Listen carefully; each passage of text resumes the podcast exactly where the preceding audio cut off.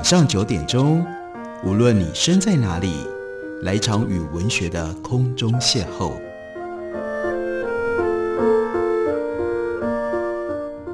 杨照谈书，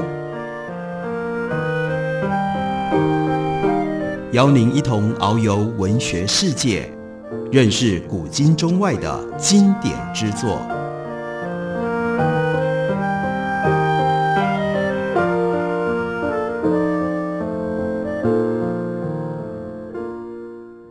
听众朋友，大家好，欢迎收听杨照谈书。本节目以台北广播电台 FM 九三点一，每个星期一到星期五晚上九点为大家播出。我是杨照，在今天的节目当中，要为大家介绍的，这是猫头鹰刚刚出了新版的一本书，作者是 Jean-Pierre Vernant，他是在法国非常有名的古希腊研究者，他动用了非常生动精彩的叙事的能力，为我们整理希腊神话。这本书的书名叫做《永远的宇宙诸神人》，关于在宇宙当中诸神跟人类之间的关系，希腊人有很特别的神话来予以说明跟解释。诸神跟人类的生活空间要如何划分呢？诉诸武力并不是解决的办法，因为人对神来说太脆弱了。神只需要稍微用力轻轻一握，就可以把人给捏碎了。而且双方的力量相差悬殊，诸神也没有必要跟人类进行协议。诸神所面对的，并不是一个可能威胁他们统治地位的力量，也不是有资格跟他们平起平坐的角色。因此，动武或谈判都不是好方法，采取折中迂回的方式才是可行之道。所以，当时的主宰奥林匹亚山上的宙斯，他就将这件事情。交给了谁呢？交给了普罗米修斯。普罗米修斯由普罗米修斯来制定神跟人之间独特的游戏规则，因为普罗米修斯是执行这个任务的不二人选。怎么说呢？在诸神的世界当中，普罗米修斯他的身份暧昧，角色矛盾，地位也不明确。他是泰坦诸神其中的阿佩洛斯的儿子。而阿佩洛斯是克洛诺斯的哥哥。虽然普罗米修斯在诸神大战当中脱离泰坦的阵营，转而投效宙斯，但他在血缘上仍然属于泰坦诸神的第二代，并不是百分之百的奥林帕斯神子。他的直系兄弟阿特拉斯后来被宙斯惩罚去扛沉重的天空。普罗米修斯是天生反骨。个性狡猾，好批判，不守纪律。那为什么宙斯要把任务交给他呢？因为普罗米修斯虽然出身泰坦神系，但在大战当中并没有与宙斯为敌。有人说他一直保持中立，在战争当中保持旁观，谁也不帮。甚至也有人说普罗米修斯其实是宙斯的大功臣。如果没有他的运筹帷幄，他足智多谋，狡猾诡诈。宙斯缺了他的帮助，宙斯就不可能在大战中获胜。普罗米修斯的确是站在宙斯这一边，但支持并不代表归顺臣服。普罗米修斯没有加入奥林帕斯的阵营，他仍然是一个独行侠，只依自己的想法行事。宙斯和普罗米修斯在心智上很相似，都是思维敏捷、工于心计的神。这样的智慧后来又出现在宙斯的女儿雅典娜的身上。至于在凡人当中，那就是奥迪塞斯最为著名。他们都是足智多谋的人物，能够在危险当中找到出路，具有绝地逢生的本事。而且为了达到目的，他们会毫不犹豫地说谎欺骗，用尽各种手段设下陷阱，让对手往里面跳。宙斯就是这样的神。普罗米修斯也是如此，他们在这点上有相同的特质，但彼此之间却同时存在不可衡量的差距。宙斯已经是宇宙之王，他的手中掌握了至高无上的权力。普罗米修斯在这方面，他远远不是宙斯的对手。泰坦诸神是奥林帕斯诸神的敌人，其中克洛诺斯更是宙斯的死对头。因为宙斯威胁到克洛诺斯的王者地位，但普罗米修斯他不想称王，他从来没有想过要和宙斯争夺王位。宙斯所创建的宇宙是依照诸神的能力跟攻击分配权位，而产生了井然有序的这样的一种结构。普罗米修斯在这里占有一席之地，但他的地位很难界定。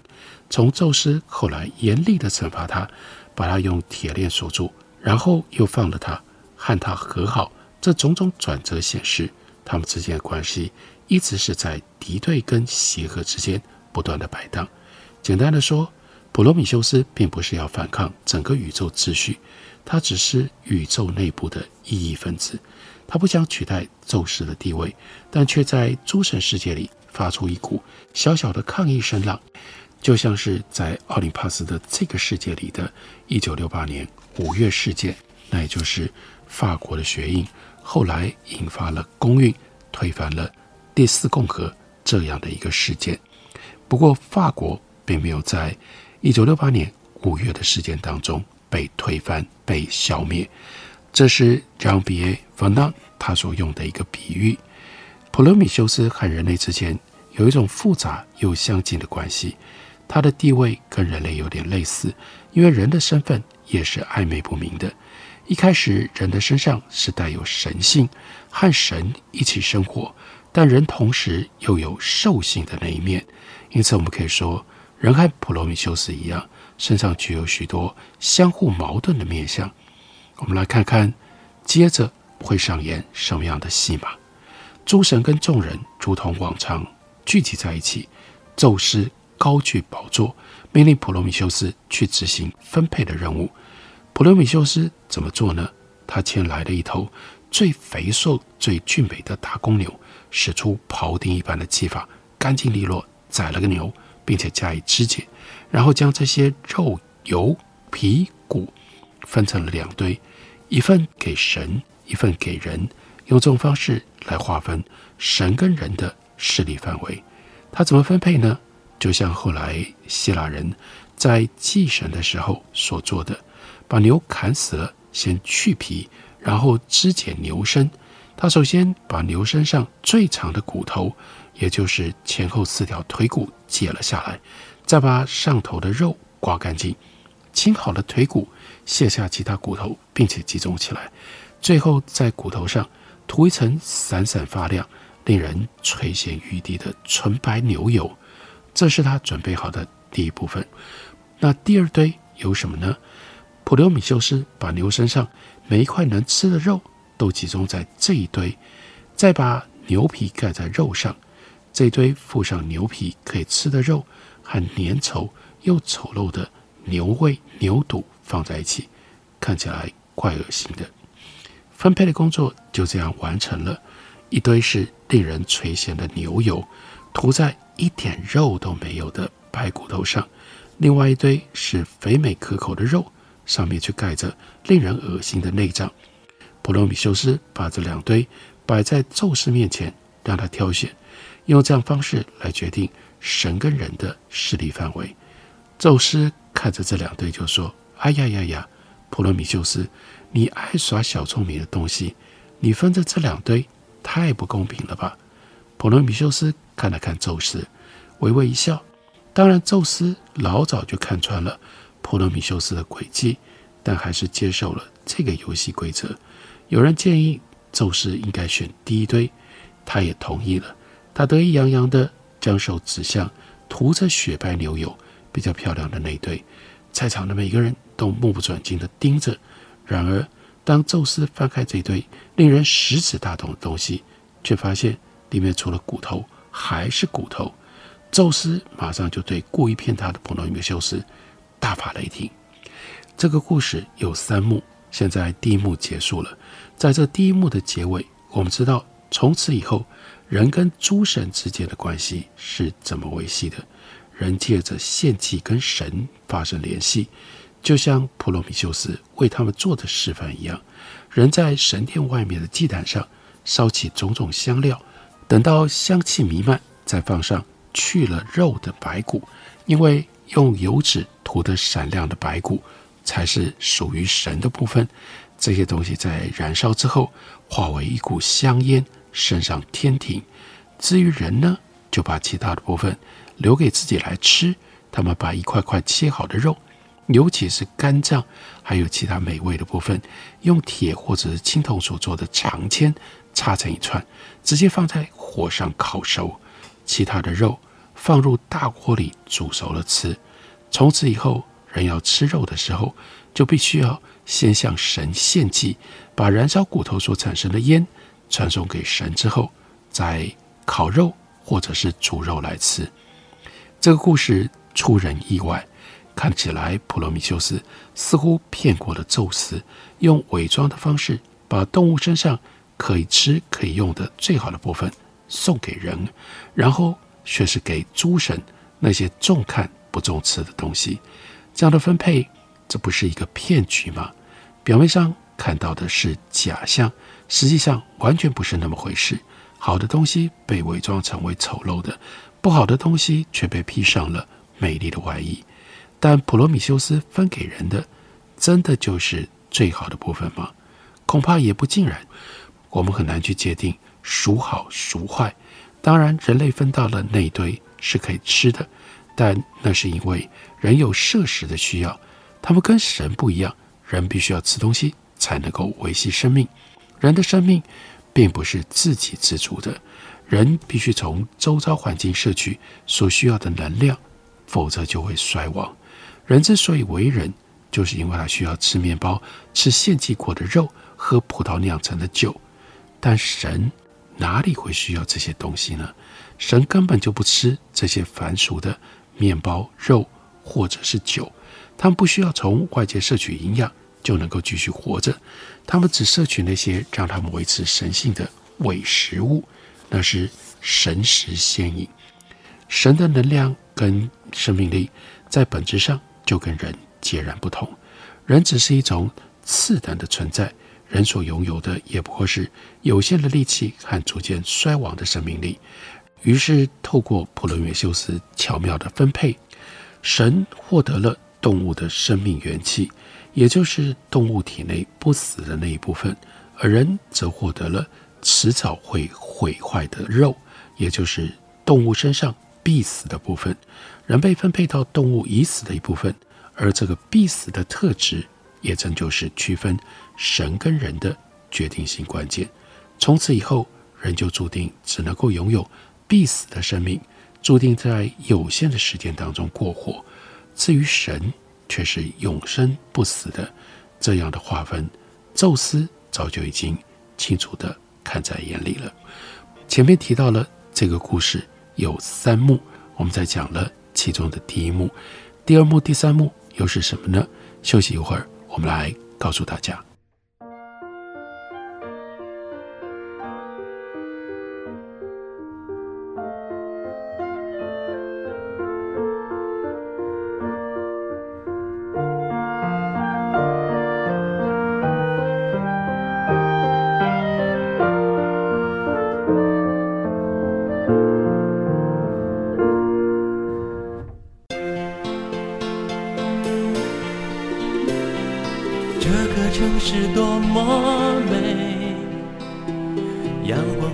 山和水，听见台北的声音，充满幸福的滋味。台北 Radio。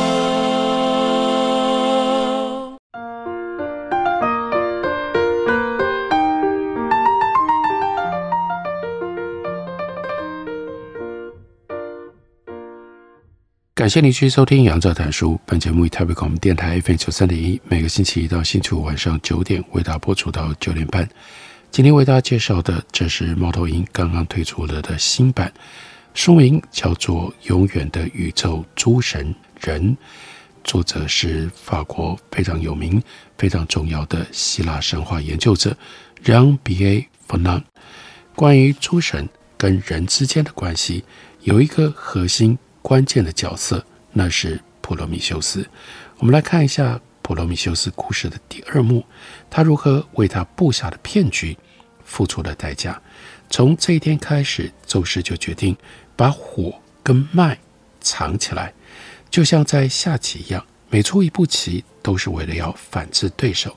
既然普罗米修斯把好吃的肉藏在恶心的内脏底下，把不能吃的骨头藏在晶莹可口的油脂里，现在轮到宙斯来藏起其他东西了。在决定要分配给人哪些东西的时候，宙斯决定把人本来能够享有的一些东西扣住。以前人可以随心所欲取用火种，因为宙斯的火，那就是雷电所产生的火。一直都在木头的顶端燃烧着。宙斯将火放在这些大树上，供诸神跟人类共同使用。在那个时候，人拥有火就像拥有食物一样，各种果实、谷物则是从土里自己长出来的，肉类也本来就是熟的。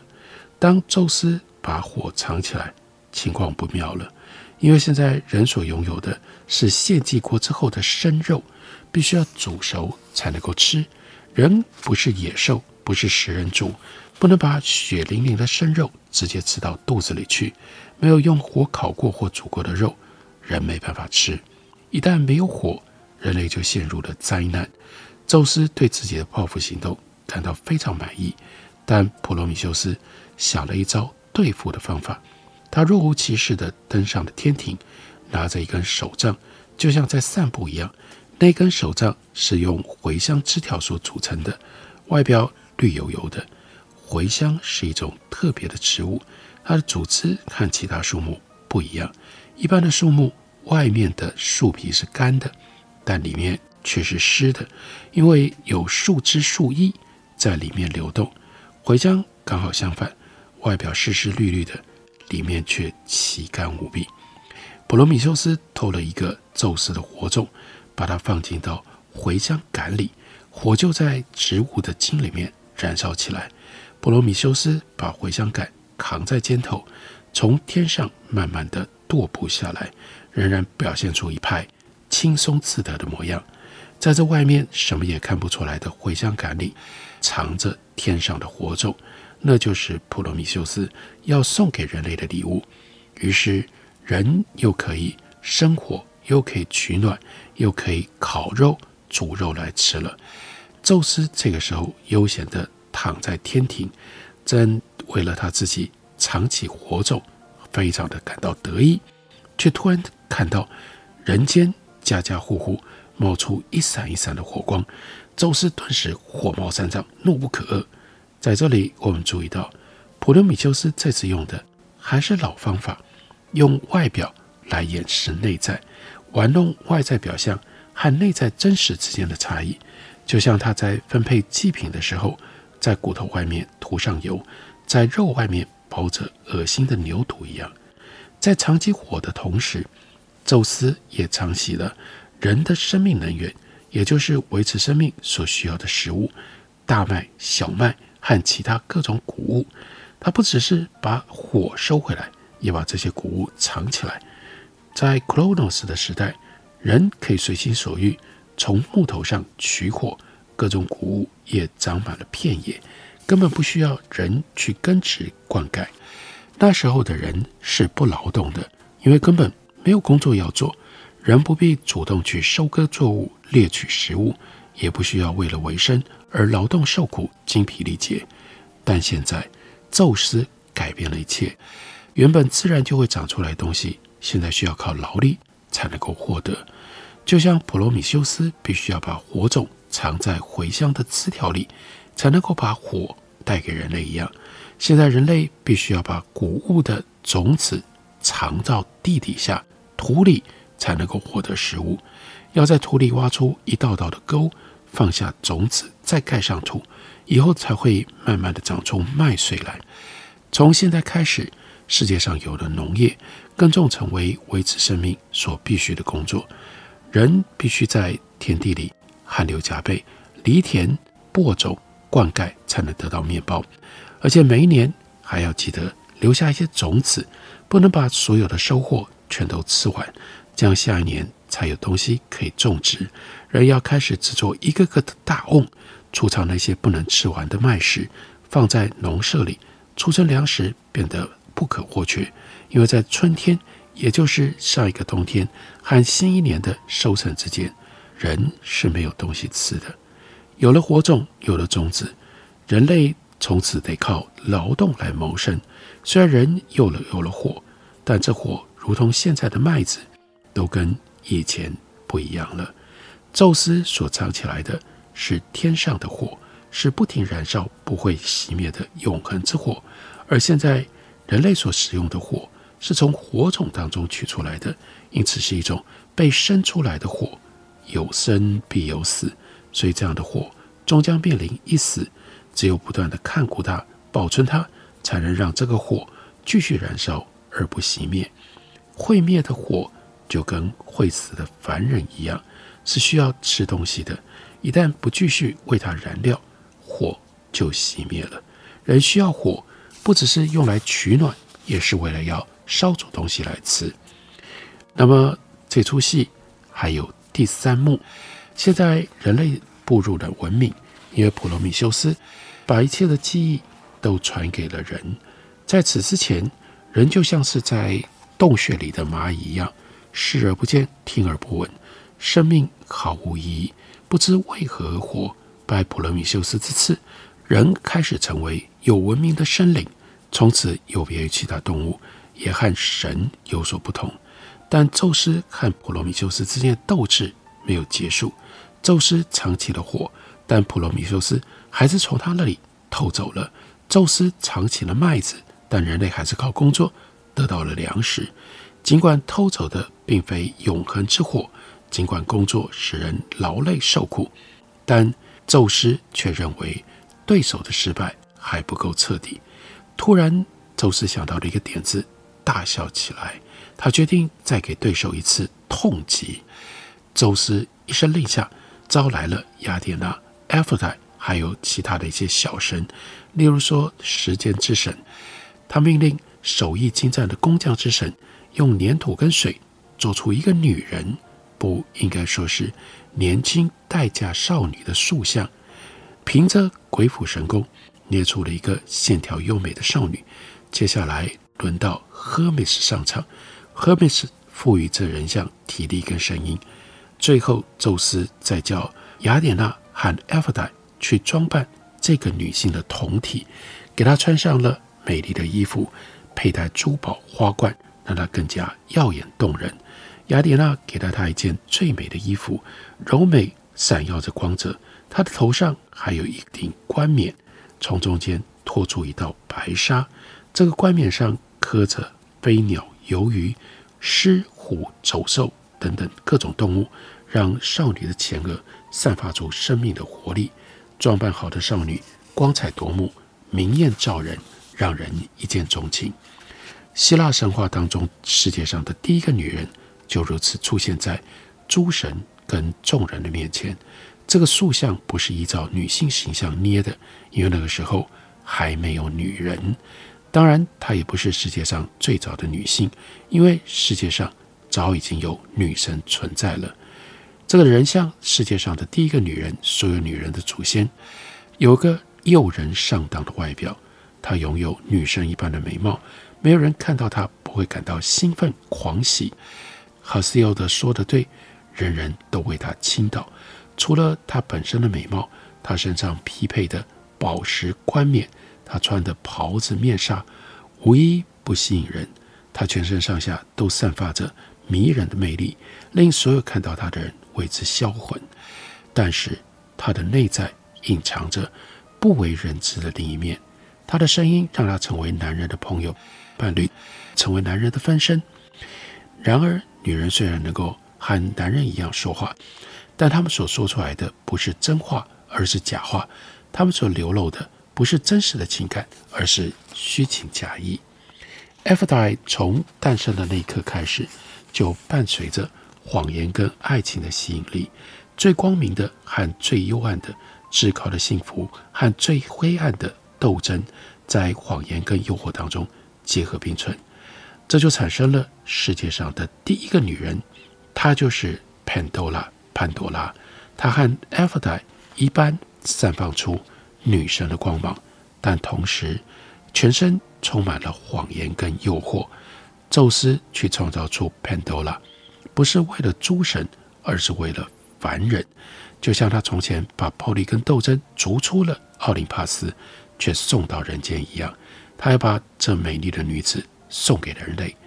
普罗米修斯眼看自己又要失败了，他知道又有倒霉的事要降临在可怜的人类身上。